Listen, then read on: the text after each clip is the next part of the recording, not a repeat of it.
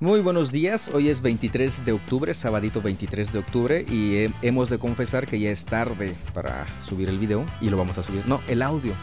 Es que este, toda la, la mañana y, mediodía estuvimos en, grabación de video, por eso me confusioné, para, para este, darles a conocer lo que es, son los comedores comunitarios, el proyecto Zoom pero ya estamos listos para la lectura bíblica. Virginia nos quería decir algo. ¿Qué pasó, Virginia?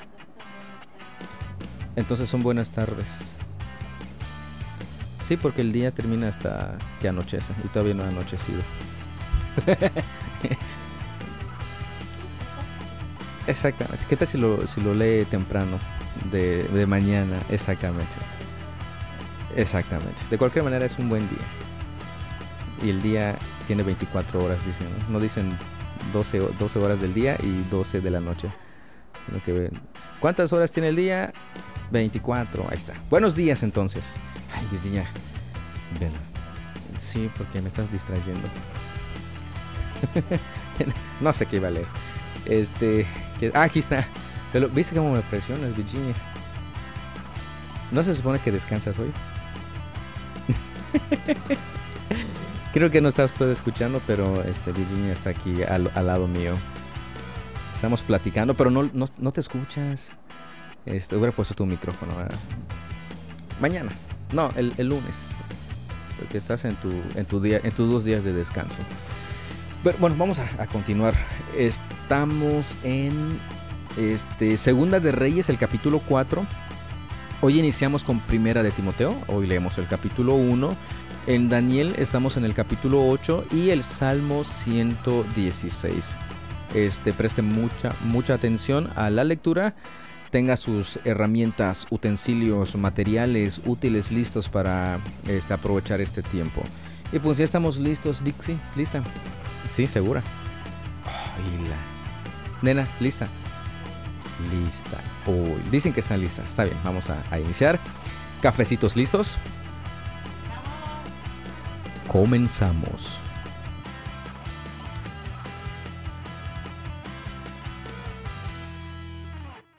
Segunda de Reyes 4. Cierto día, la viuda de un miembro del grupo de profetas fue a ver a Eliseo y clamó, Mi esposo, quien te servía, ha muerto, y tú sabes cuánto él temía al Señor, pero ahora ha venido un acreedor y me amenaza con llevarse a mis dos hijos como esclavos. ¿Cómo puedo ayudarte? preguntó Eliseo. Dime, ¿qué tienes en tu casa? No tengo nada, solo un frasco de aceite de oliva, contestó ella. Entonces Eliseo le dijo, Pídeles a tus amigos y vecinos que te presten todas las jarras vacías que puedan. Luego ve a tu casa con tus hijos y cierra la puerta.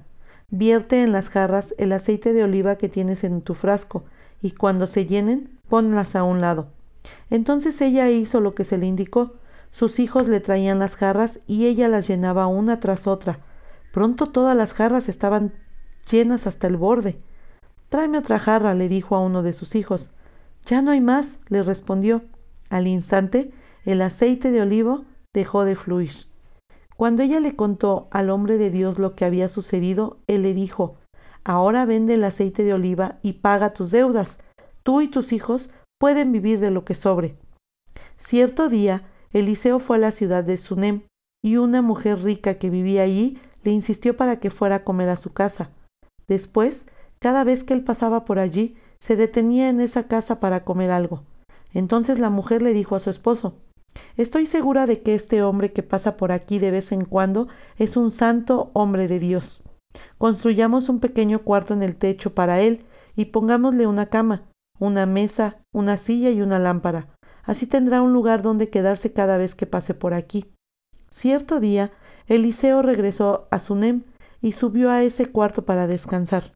Entonces le dijo a su sirviente, Giesi, dile a la mujer sunamita que quiero hablar con ella. Cuando ella llegó, Eliseo le dijo a Giesi, dile, agradecemos tu amable interés por nosotros. ¿Qué podemos hacer por ti? ¿Quieres que te recomendemos con el rey o con el comandante del ejército? No, contestó ella, mi familia me cuida bien. Más tarde, Eliseo le preguntó a Giesi, ¿qué podemos hacer por ella?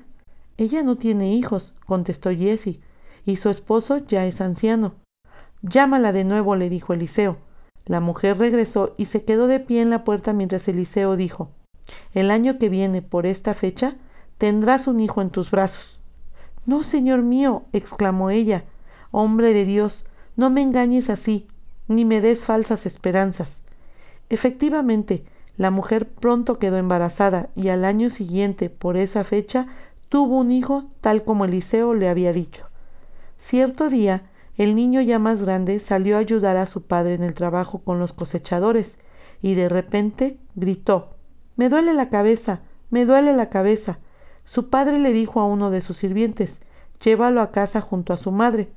Entonces el sirviente lo llevó a su casa y la madre lo sostuvo en su regazo. Pero cerca de mediodía el niño murió. Ella lo subió y lo recostó sobre la cama del hombre de Dios. Luego cerró la puerta y lo dejó allí. Después le envió un mensaje a su esposo. Mándame a uno de los sirvientes y un burro para que pueda ir rápido a ver al hombre de Dios y luego volver enseguida. ¿Por qué ir hoy? preguntó él. No es ni festival de luna nueva ni día de descanso. Pero ella dijo, No importa. Entonces ensilló el burro y le dijo al sirviente, Apúrate y no disminuyas el paso a menos que yo te lo diga. Cuando ella se acercó al hombre de Dios en el monte Carmelo, Eliseo la vio desde lejos y le dijo a Giesi, Mira, allí viene la señora de Sunem. Corre a su encuentro y pregúntale, ¿están todos bien? ¿Tú, tu esposo y tu hijo? Sí, contestó ella, todo está bien. Sin embargo, cuando ella se encontró con el hombre de Dios en la montaña, se postró en el suelo delante de él y se agarró de sus pies. Giesi comenzó a apartarla, pero el hombre de Dios dijo, Déjala, está muy angustiada, pero el Señor no me ha dicho qué le pasa. Entonces ella dijo, ¿acaso yo te pedí un hijo, Señor mío? ¿Acaso no te dije, no me engañes ni me des falsas esperanzas? Enseguida Eliseo le dijo a Giesi, prepárate para salir de viaje, toma mi vara y vete, no hables con nadie en el camino, ve rápido y pon la vara sobre el rostro del niño. Pero la madre del niño dijo, tan cierto como que el Señor vive y que usted vive, yo no regresaré a mi casa a menos que usted venga conmigo. Así que Eliseo volvió con ella. Kiesi se adelantó apresuradamente y puso la vara sobre el rostro del niño, pero no pasó nada. No daba señales de vida. Entonces regresó a encontrarse con Eliseo y le dijo El niño sigue muerto. En efecto, cuando Eliseo llegó, el niño estaba muerto, acostado en la cama del profeta. Eliseo entró solo, cerró la puerta tras sí y oró al Señor. Después se tendió sobre el cuerpo del niño, puso su boca sobre la boca del niño, sus ojos sobre sus ojos y sus manos sobre sus manos, mientras se tendía sobre él. El cuerpo del niño comenzó a entrar en calor. Entonces Eliseo se levantó, caminó de un lado a otro en la habitación y se tendió nuevamente sobre el niño. Esta vez el niño estornudó siete veces y abrió los ojos. Entonces Eliseo llamó a Giesi y le dijo, llama a la madre del niño. Cuando ella entró, Eliseo le dijo, aquí tienes, toma a tu hijo. Ella cayó a los pies de Eliseo y se inclinó ante él llena de gratitud. Después tomó a su hijo en brazos y lo llevó abajo. Eliseo regresó a Gilgal y había hambre en la tierra. Cierto día, mientras un grupo de profetas estaba sentado frente a él, le dijo a su sirviente, Pon una olla grande al fuego y prepara un guisado para el resto del grupo. Entonces uno de los jóvenes fue al campo a recoger hierbas y regresó con el bolsillo lleno de calabazas silvestres. Las cortó en tiras y las puso en la olla sin darse cuenta de que eran venenosas. Sirvieron un poco del guisado a los hombres, quienes después de comer uno o dos bocados, gritaron Hombre de Dios, este guisado está envenenado. Así que no quisieron comerlo. Eliseo les dijo tráiganme un poco de harina. Entonces la arrojó en la olla y dijo, ahora está bien, sigan comiendo, y ya no les hizo daño. Otro día, un hombre de Baal Salisa le trajo al hombre de Dios un saco de grano fresco y veinte panes de cebada que había preparado con el primer grano de su cosecha. Entonces Eliseo dijo, Ténselo a la gente para que coma. ¿Qué? exclamó el sirviente. ¿Alimentar a cien personas solo con esto?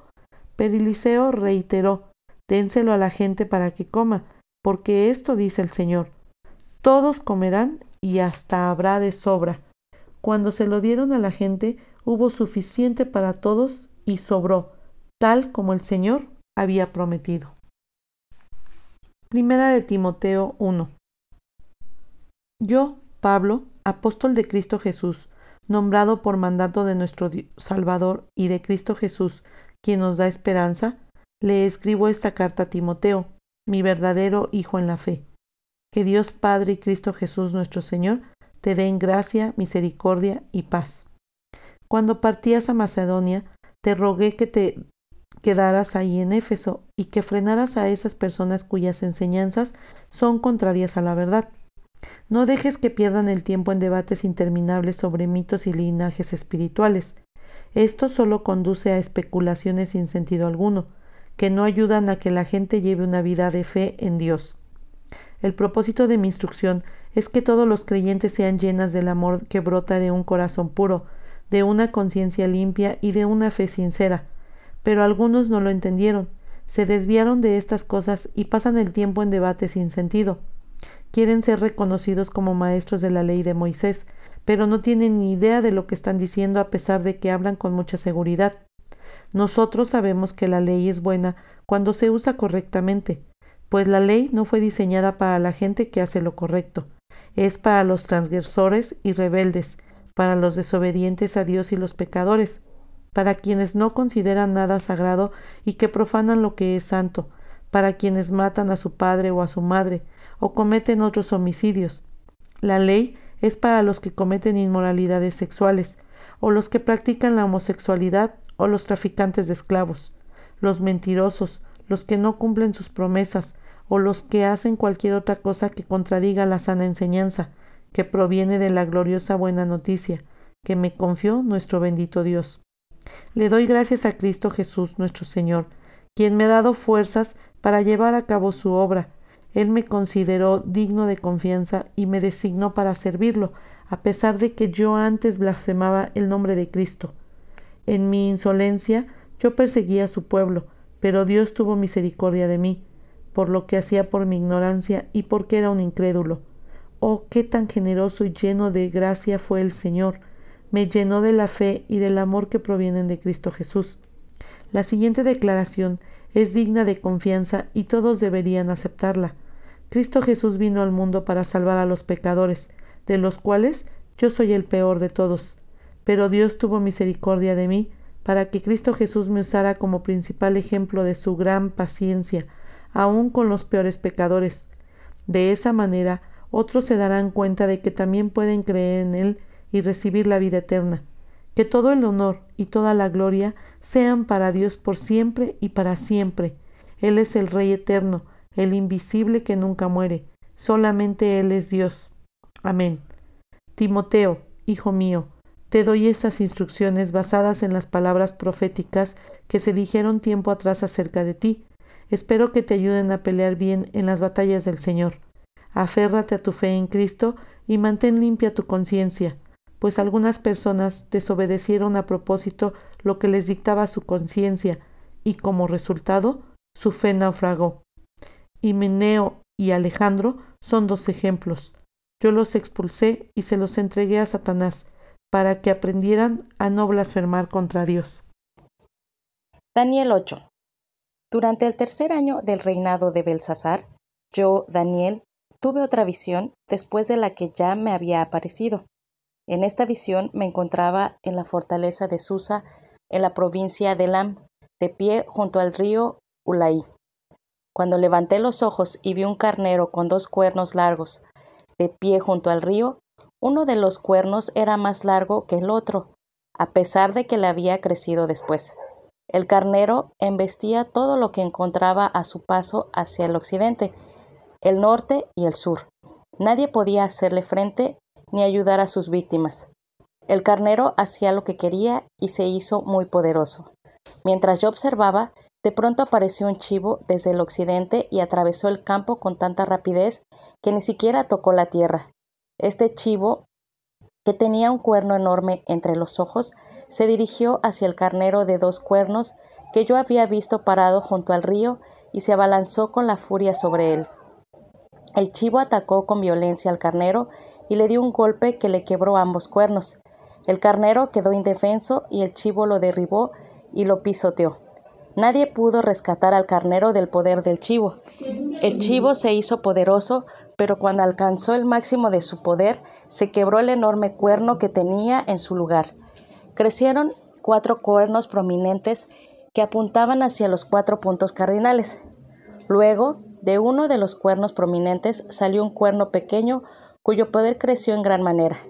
Se extendía hacia el sur y hacia el oriente y hacia el glorioso territorio de Israel. Su poder llegó hasta los cielos, donde atacó al ejército de los cielos y arrojó a la tierra a algunos de los seres celestiales y a algunas de las estrellas y los pisoteó. Incluso desafió al comandante del ejército de los cielos, cancelando los sacrificios diarios que le ofrecían al comandante y destruyendo su templo. No se le permitió al ejército de los cielos responder a esta rebelión, Así que se detuvieron los sacrificios diarios y la verdad fue derrocada. El cuerno tuvo éxito en todo lo que hizo. Entonces oí a dos seres santos que hablaban entre sí. Uno de ellos preguntó, ¿Cuánto tiempo durarán los sucesos de esta visión? ¿Por cuánto tiempo la rebelión que causa profanación tendrá los sacrificios diarios? ¿Por cuánto tiempo pisotearán el templo y al ejército celestial? El otro le contestó, pasarán dos mil trescientas noches y mañanas después, del después el templo será restaurado. Mientras yo, Daniel, procuraba entender el significado de esta visión, alguien que se parecía a un hombre se paró frente a mí. Entonces oí una voz humana que exclamaba desde el río Ulaí, Gabriel, dile a este hombre el significado de su visión. Cuando Gabriel se acercó al lugar donde yo estaba, me atemoricé tanto que caí rostro en tierra Hijo de hombre, me dijo, debes comprender que los sucesos que has visto en tu visión tienen que ver con el tiempo del fin. Mientras él hablaba, me desmayé y quedé tendido con el rostro contra el suelo, pero Gabriel con un toque me despertó y me ayudó a ponerme de pie. Entonces dijo, Estoy aquí para explicarte lo que sucederá después, en el tiempo de la ira. Lo que has visto permanece al fin del tiempo. El carnero con los dos cuernos representa a los reyes de Media y de Persia. El chivo peludo representa al rey de Grecia. Y el cuerno enorme que tiene entre los ojos representa al primer rey del imperio griego. Los cuatro cuernos prominentes que reemplazaron el cuerno enorme indican que el imperio griego se dividirá en cuatro reinos, pero que ninguno de ellos será tan grande como el primero. Al final de sus reinados, cuando el pecado llegue al colmo de su maldad, subirá al poder un rey brutal, un maestro de la intriga. Se volverá muy fuerte, pero no por su propio poder. Provocará una tremenda cantidad de destrucción y tendrá éxito en todo lo que emprenda. Destruirá líderes poderosos y arrasará al pueblo santo. Será un maestro del engaño y se volverá arrogante.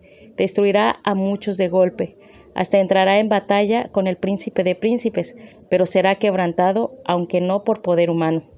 Esta visión sobre las 2300 noches y mañanas es verdadera, pero ninguna de esas cosas sucederá sino hasta dentro de mucho tiempo, de modo que mantén esta visión en secreto.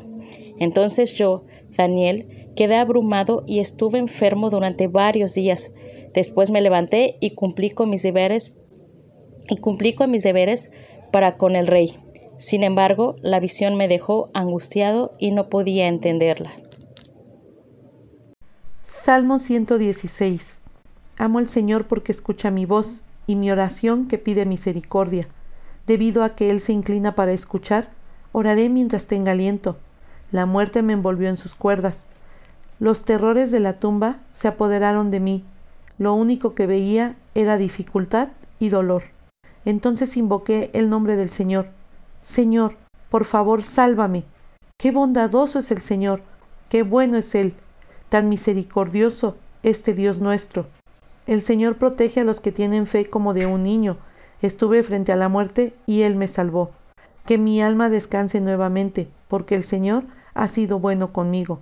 Me rescató de la muerte, quitó las lágrimas de mis ojos y libró a mis pies de tropezar Así que camino en la presencia del Señor mientras vivo aquí en la tierra.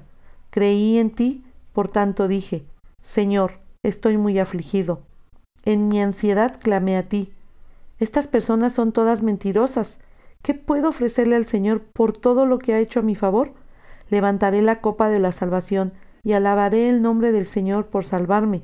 Cumpliré las promesas que le hice al Señor en presencia de todo su pueblo. Al Señor le conmueve profundamente la muerte de sus amados. Oh Señor, soy tu siervo.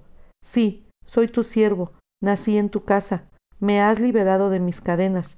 Te ofreceré un sacrificio de agradecimiento e invocaré el nombre del Señor. Cumpliré mis votos al Señor en presencia de todo su pueblo. En la casa del Señor, en el corazón de Jerusalén. Alabado sea el Señor. Pues de esta manera concluimos la lectura del día de hoy. Este, si tiene sus observaciones, sus preguntas y ya las anotó, el siguiente paso es compartirlo, compartir sus dudas, investigar, pues para que no nos quedemos con simplemente decir, ya cumplí, ya el Señor me va a bendecir mucho, ya leí. No, no, no, no sino que vivamos, vamos a vivir en función del Evangelio de la gracia de nuestro Dios.